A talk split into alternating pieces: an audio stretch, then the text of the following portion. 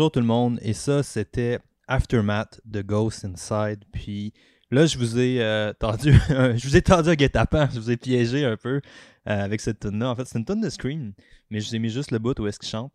Euh, mais la tune est vraiment, vraiment bonne. Fait que si jamais ça vous intéresse, allez le voir. Mais à vos risques et périls, à vos risques et périls, c'est une tune de Scream. Puis la tune est vraiment hot parce que c'est un, une tune comeback. Entre guillemets, ce band-là ont eu un, gros accident. Ils ont comme leur autobus de tournée comme crashé, je pense, dans un Disbiro ou quelque chose comme ça. Puis euh, tout le monde a eu plusieurs, plusieurs mois de réadaptation, puis réapprendre à marcher, puis toute la belle patente. Comme le drummer joue encore il drum en fait, là, mais je suis pas.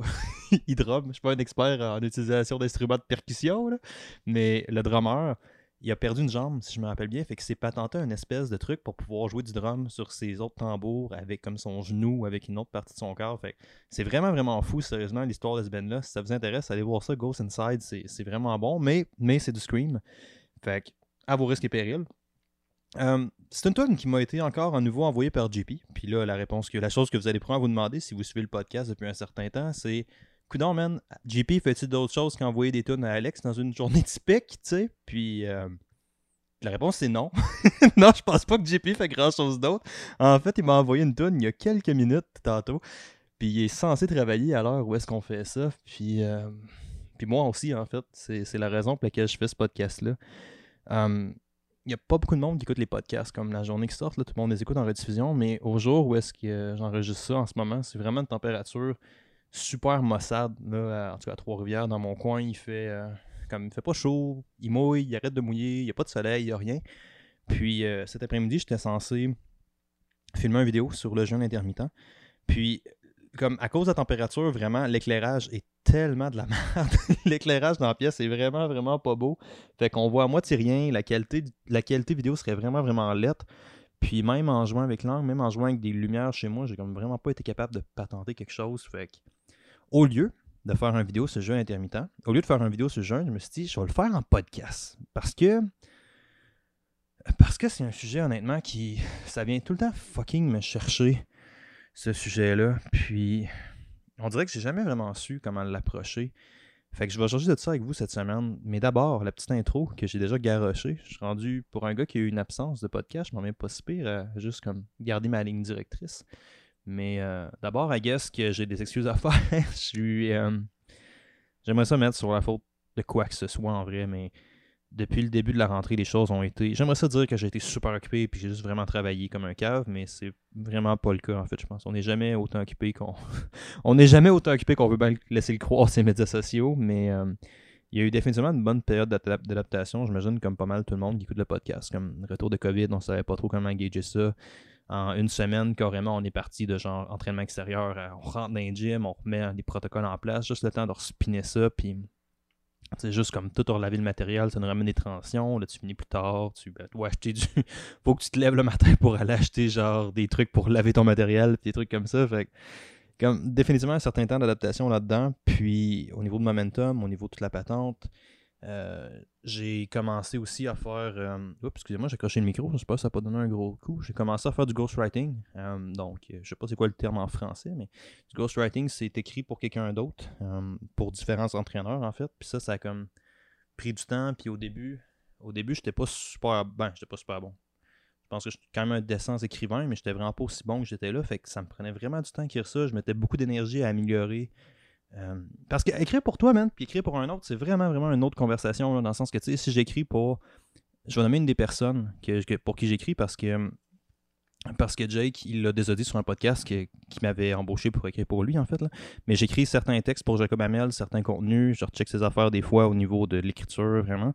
Puis, dans le fond, c'est que j'écris des textes, puis je signe Jacob, Jacob Hamel. Fait que l'idée du ghostwriting, c'est comme d'être un écrivain sans signer tes textes, I guess. Puis j'ai eu ce projet dans lequel je suis embarqué, puis c'est vraiment cool parce que si on retourne, il y a une coupe de podcasts en arrière, ben je disais que j'aurais aimé ça écrire plus ou même trouver une façon de monétiser ça. Fait que ça, c'en est une, puis pas juste pour Jake en fait que j'ai commencé à écrire des trucs comme ça. Fait que ça me fait vraiment plaisir parce que. Fun fact, la première job que j'ai eu de recherche, quand je suis rentré en recherche, j'avais même pas appris à lire des études scientifiques, que j'ai appris comment écrire. Genre.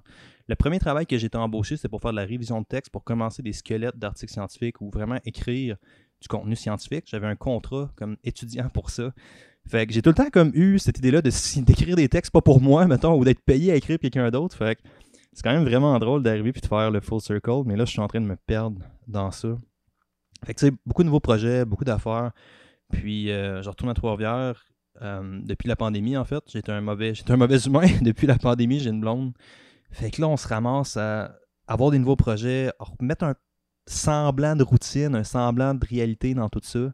Euh, puis plus jumeler juste ton horaire à toi, mais jumeler l'horaire de quelqu'un d'autre là-dedans. Fait que là, je me ramasse à jongler aussi avec l'horaire à Isaac qui, qui a sa job à temps plein, mais qui est aussi coach à temps partiel à côté. Fait que là, tu sais, honnêtement, c'était vraiment, vraiment une question de logistique. Comme quoi, comme quoi, puis il y a dans tout le monde, man, ces fucking médias sociaux, tous les hosties d'entraîneurs, tous les hosties d'entrepreneurs veulent tout avoir la carte, puis la fucking affaire d'or de qui, qui travaille le plus fort, tu sais, mais dans les derniers mois, ma grosse perte de temps, c'est vraiment pas à quel point j'ai travaillé fort ou non. C'est vraiment comme l'utilisation de ma logistique, l'optimisation de la routine, toutes ces affaires-là. Il y a eu beaucoup, beaucoup de temps, il y a eu beaucoup d'énergie qui a été mis là-dedans. Mais là, c'est placé. Là, tout est beau. Puis on peut enfin tomber dans le sujet du podcast sur pourquoi est-ce que je voulais faire ça aujourd'hui. Euh, c'est tout temps un peu touché ma relation avec le jeu intermittent. Je sais jamais à quel point j'en ai parlé dans d'autres podcasts ou non, mais ma relation avec le jeu intermittent est vraiment touchée parce que c'est une diète que personnellement j'apprécie énormément. Puis je pense, puis que je pense sincèrement qu'il y a beaucoup, beaucoup de bénéfices pour un type précis de population, pour le monde qui sont capables de le tenir sans, sans se sentir restreint là-dedans, pour le monde qui sont capables de le tenir sans que leur qualité alimentaire comme carrément prenne le bord. Puis cette semaine, je me suis pogné avec euh, le bon côté puis le mauvais côté de Momentum. le bon côté, c'est pas vrai, c'est un, très bon côté, c'est que juste avec le type de contenu que je sors, genre des, des, podcasts qui sont longs, où est-ce que je discute, où est-ce que j'étale un argument, où est-ce que je ship des idées, même les textes que je mets sur ma propre page, c'est beaucoup des textes de réflexion, c'est beaucoup des histoires, un site de comprendre, un site de réfléchir, c'est moins mon style de faire, euh, même si j'essaye un peu de le faire ces temps-ci, puis j'étais censé faire ça tantôt, puis je l'ai pas fait, fait faut croire que ça me colle vraiment pas après. Mais tu sais, je serais jamais ce genre de gars à écrire, mettons, 10 euh, trucs pour ta perte de gras ou ces affaires-là. Ou, même si je vais l'écrire, ça sera pas du point de forme. Là. Ça va être un texte de réflexion. Là. Ça va être juste une espèce de petite clickbait, I guess. Là. Mais tu sais, je me ramasse tout le temps à faire ça. Puis là, cette idée-là d'amener un contenu qui est assez consistant quand même, intellectuellement, puis qui demande beaucoup de bases en santé, ben ça fait que j'attire des professionnels de la santé, j'attire du monde qui ont des connaissances là-dedans, j'attire des entraîneurs. Puis cette semaine, je me suis pogné avec une de mes amies qui a définitivement un bon background en santé puis en chimie, elle est infirmière. Euh, puis c'est une de mes bonnes amies, puis j'ai comme vraiment over réagi. fait que c'est moi. Je m'excuse, je suis un douchebag. Si jamais t'écoutes ça, personne X, euh, je m'excuse, je suis vraiment de merde. Mais j'ai vraiment over réagi, puis je me suis rendu compte après que c'est que c'est vraiment un sujet qui vient me chercher. Fait que je pense que je pense que ça va être intéressant d'en parler, puis de vraiment parler du jeu intermittent, puis comment est-ce que c'est honnêtement, comment est-ce que c'est carrément massacré tout le temps, puis à quel point moi, ça, me fâche vraiment tout le temps d'aller chercher ça. Fait qu'on va amener, puis j'ai fait un texte en termes de point de forme dans lequel je dis au monde qu'il y a une nouvelle étude chez la souris qui a montré que, indépendamment de la restriction calorique, euh, le jeûne intermittent aurait pu, chez la souris, pour faire attention avec ça, puis on va s'en changer un peu, là, mais que le jeûne intermittent chez la souris aurait pu prolonger l'espérance de vie. Puis là, euh, la, la, personne en question, elle a juste relancé avec genre, ouais, mais tu sais, euh, va voir les travaux de tel médecin, tel. Euh, il, a publié réellement quelques études, mais j'ai oublié son nom, évidemment. J'aurais dû noter son nom dans ma liste de trucs à faire, mais en tout cas, bref. Fait que là, j'ai euh, oublié le nom du médecin, puis là, on va voir les travaux de tel médecin, puis tout. Puis tu sais, il y a plein de bénéfices sur le jeûne intermittent par rapport à plein de bénéfices de santé, tu sais, chez l'humain. Puis là, moi, c'était comme, non, pas vraiment, tu sais, il n'y a pas beaucoup d'études. En fait, il y a très, très peu d'études en ce moment à long terme en fait, il n'y en a pas, honnêtement. Il n'y en a vraiment, vraiment pas des études à long terme où est-ce qu'on va avoir du monde qui des protocoles de jeûne 2-3 ans chez l'humain, tu sais.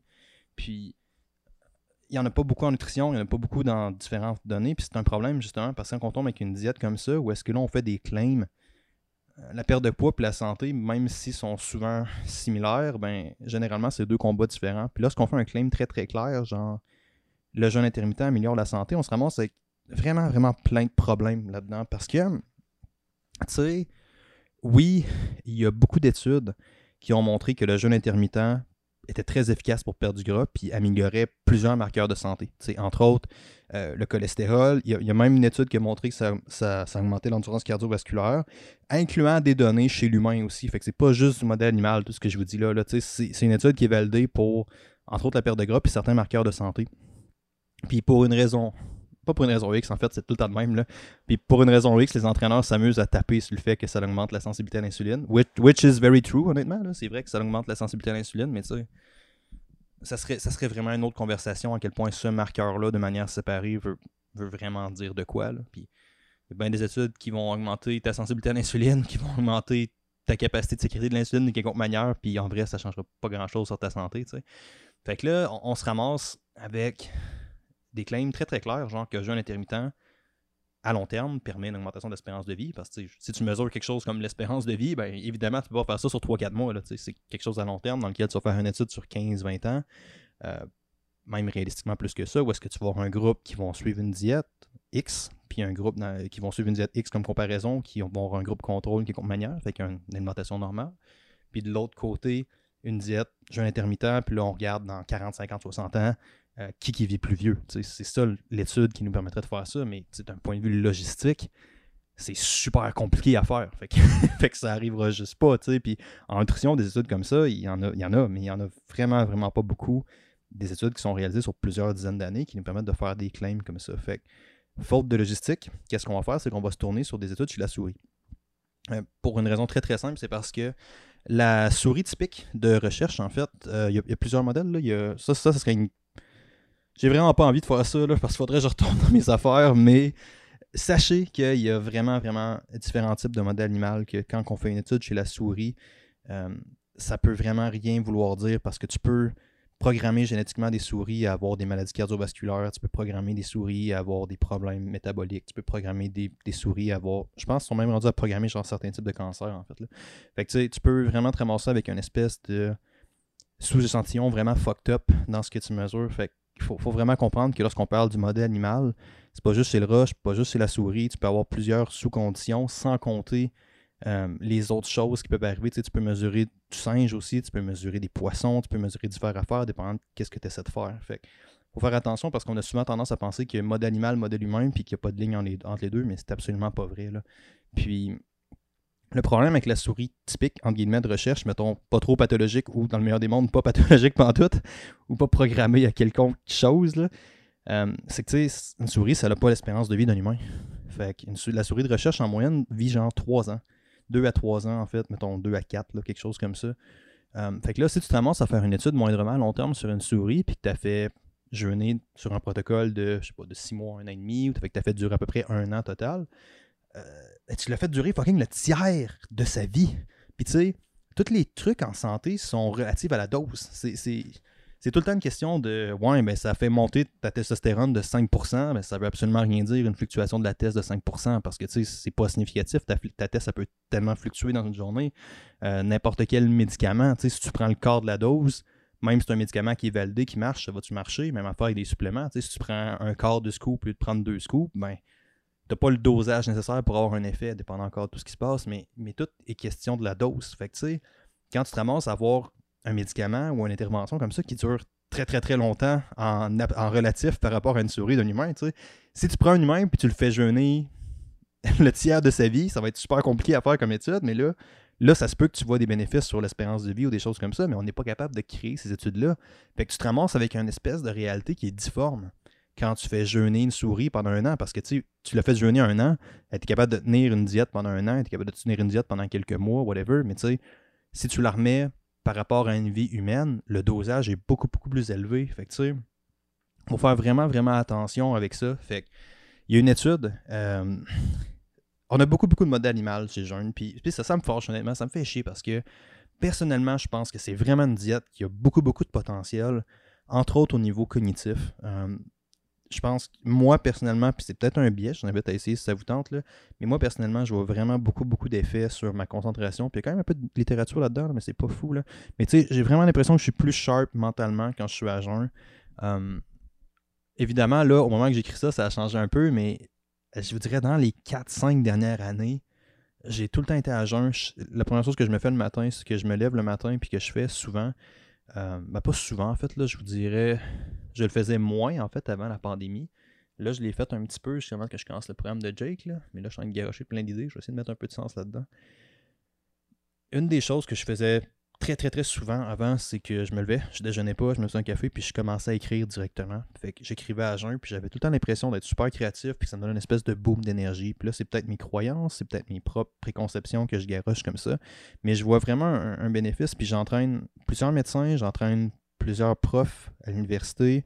Non, c'est pas vrai, j'entraîne pas beaucoup de profs en fait, mais j'entraîne des chercheurs, j'entraîne j'entraîne du monde qui ont quand même intérêt à avoir des augmentations de leur capacité cognitive, tu sais.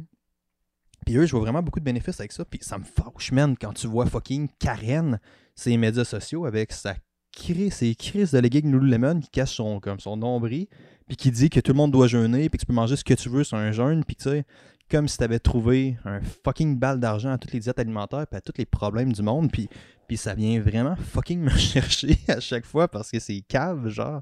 Mais quand tu le remets en perspective, tu comprends que d'un point de vue marketing, ça, faut que tu vendes, faut que tu vendes la transformation, faut que tu vendes l'absence d'effort, faut que tu vendes ces trucs-là, c'est ça qui pogne, mais tu sais, ça venait vraiment, vraiment me chercher ces affaires-là. Puis là, je m'étais pogné avec une fille qui me garochait plein de styles d'études chez la souris. Ah non, non, c'est pas vrai, c'est pas vrai, c'est pas sa souris. C'est dans le cas. Dans le cas de ces études-là qu'elle m'a envoyé, c'est un réel chercheur. En fait, c'est un gars puis qui a fait vraiment des études sur le jeûne, puis il a fait vraiment. Ben, il n'a pas fait que du jeûne, il a fait plusieurs types d'études, mais lui, il travaille beaucoup, beaucoup avec des populations qui sont très, très, très symptomatique. Là. On parle de cas avancés d'Alzheimer. Fait tu te ramasses avec un problème, tu te ramasses avec le même problème avec la dose, dans le sens que, tu sais, si tu travailles avec des gens qui ont des problèmes quelconques, euh, peu importe c'est quoi la valeur que tu mesures, admettons, je me rappelle plus des études, grosso modo, là, je les ai toutes sorties, là, mais tu sais, mettons que dans ce cas-ci, ils mesuraient une diète cétogénique sur, voyons une cétogénique, mais là, c'était plus jeune, en ce que bref mettons, il faisait jeûner des gens qui avaient des, problèmes d'Alzheimer, qui étaient dans un stade assez avancé d'Alzheimer, puis là, il, se rendait compte que ça avait une incidence très très élevée sa qualité de vie. Euh, puis on, voit ça souvent avec CETO aussi, dans lequel tu as des populations qui sont elliptiques, euh, qui sont elliptiques, des gens qui sont transformés en machines cardio fucking boring, genre. on voit ça beaucoup avec des, euh, des populations qui sont épileptiques. Épileptique est le bon mot dans le sens que le monde a des problèmes de santé quelconques, tu mets une diète, puis là, tu vois une amélioration de la qualité de vie. Puis, c'est très, très vrai chez le cancer, en fait. tout a beaucoup été développé dans des cadres euh, où est-ce qu'on travaille avec des populations qui étaient en stade de cancer très, très avancé pour une raison très, très simple, en fait, parce que euh, un cancer, par défaut, c'est... Il n'y a pas vraiment...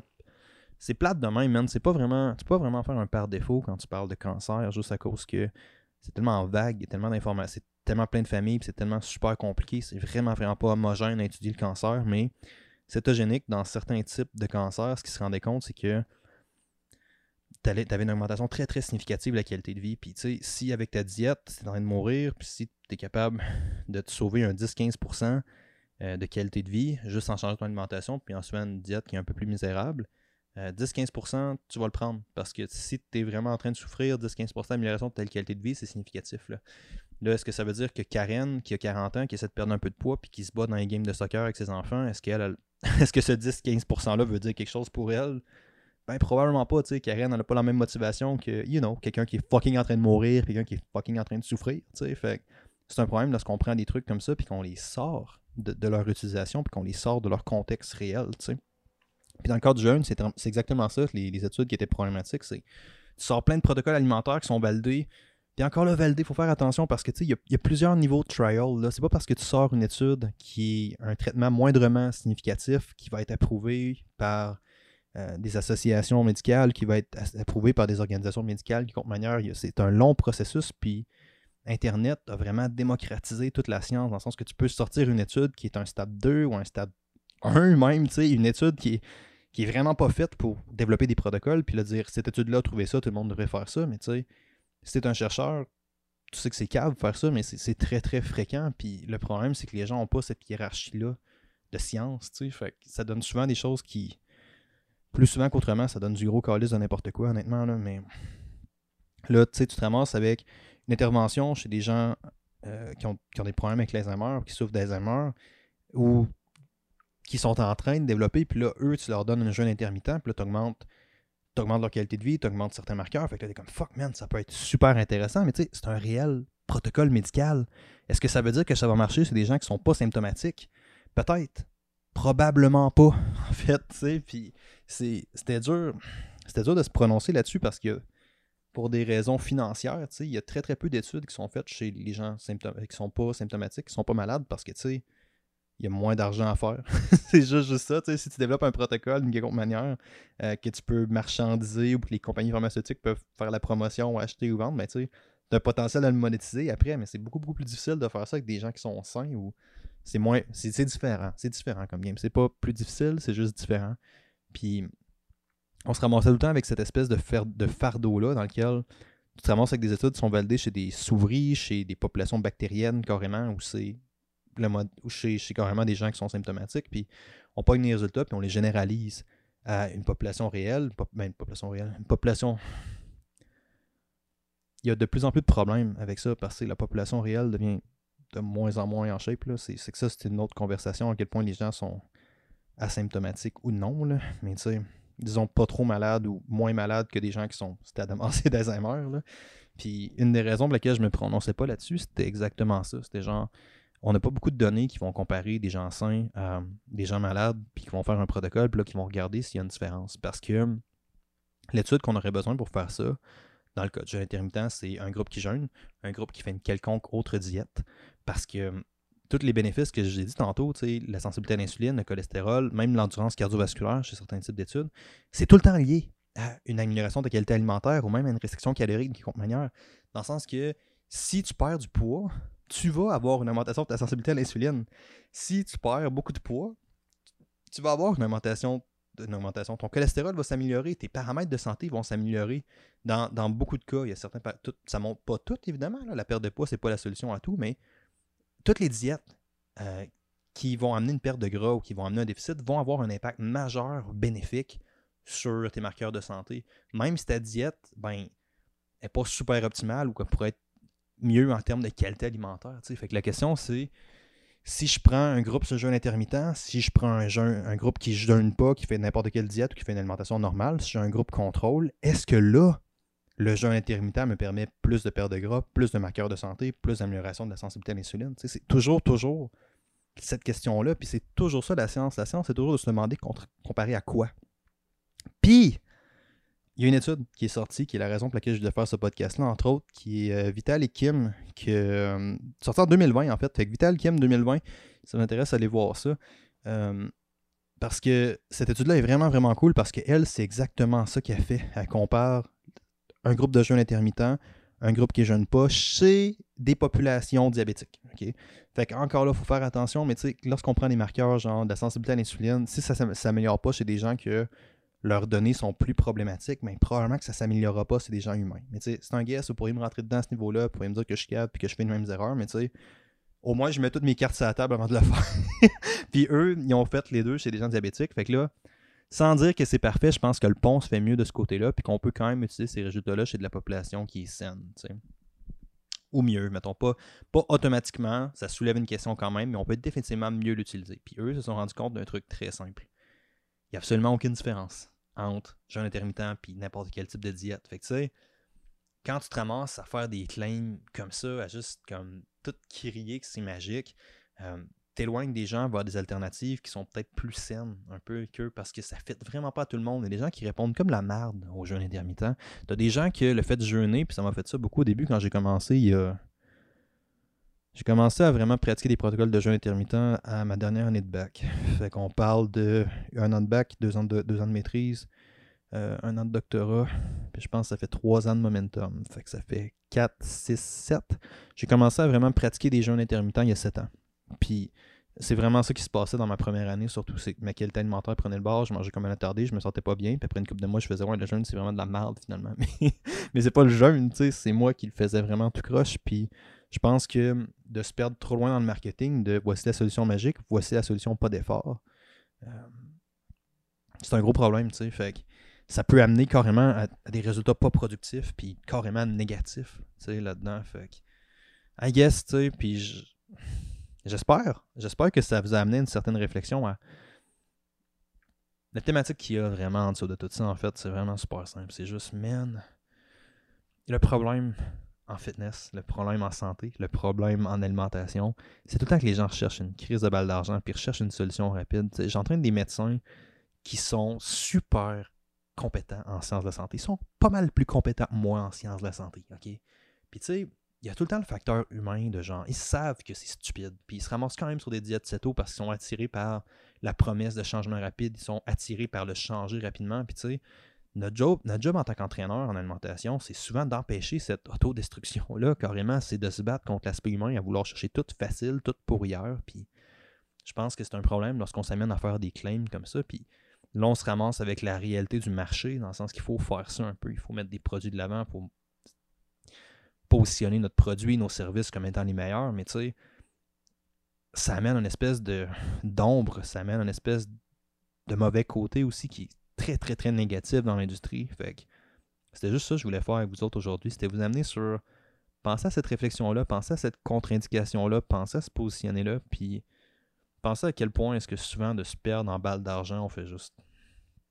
À quel point nos clients s'auto-détruisent à se perdre en balle d'argent, puis comment est-ce qu'on peut juste marketer, comme faire une grosse campagne de marketing pour rendre sexy le long terme, parce que Chris, que c'est pas facile à faire, honnêtement. Puis, c'est ça. C'est vraiment ça. Fait que je voulais faire un podcast de 15 minutes, j'ai déjà dépassé. Je vous laisse. Je vais essayer d'en faire plus souvent, honnêtement. Je vais essayer d'en faire un à toutes les deux semaines. Euh, je suis pas mal sûr que je vais être capable d'en faire. Je vais essayer d'en faire parce que j'avance sur du contenu, je retourne dans mes affaires, puis j'essaie de donner un petit coup. Mais j'espère que vous avez aimé. jamais vous avez des sujets ou des questions pour moi pour Momentum, n'hésitez pas à m'écrire. Euh, ça me fait toujours plaisir d'avoir de, vos nouvelles puis de savoir qu'est-ce que vous voulez qu'on parle, qu'est-ce que vous voulez qu'on avance. Si vous voulez que je recommence à faire des entrevues, n'importe quoi, n'hésitez pas à m'écrire. Puis euh, c'est ça. Je vous souhaite une très bonne fin de semaine, tout le monde. Puis, hey, ouais, pendant que je pense, le livre est en promotion en ce moment à 9,99 sur euh, le truc. Fait que Secret des meilleurs entraîneurs au Québec. Si ça vous intéresse, allez voir ça. Non, le son, le son. je me suis trop perdu dans mon propre conseil de marketing. Le son des meilleurs entraîneurs au Québec, je l'ai droppé à 4,99$. Pas, même pas 10$, pièces, je vous mens. 4,99$ le e-book. Fait que si ça vous intéresse, allez voir ça. Il va probablement. Euh, il reste pas à ça, c'est juste pour l'automne. Je me dis, ah, il y a tout un petit rush. Fait que si le monde ça vous intéresse, allez voir ça. Fait que c'est l'héritage Momentum Show. Plein de trucs cool là-dedans. Puis euh, c'est ça. Je vous souhaite une très bonne semaine. Puis euh, à prochaine.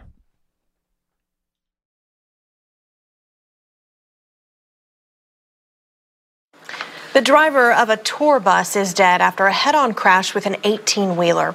The band, The Ghost Inside, was traveling on that bus in El Paso after a performance in Lubbock. Gregory Hoke of Round Rock died along with the driver of the 18 wheeler, Stephen Cunningham. Ten passengers on that bus, including members of the band, were hospitalized. The band performed in San Antonio just two days before this deadly crash.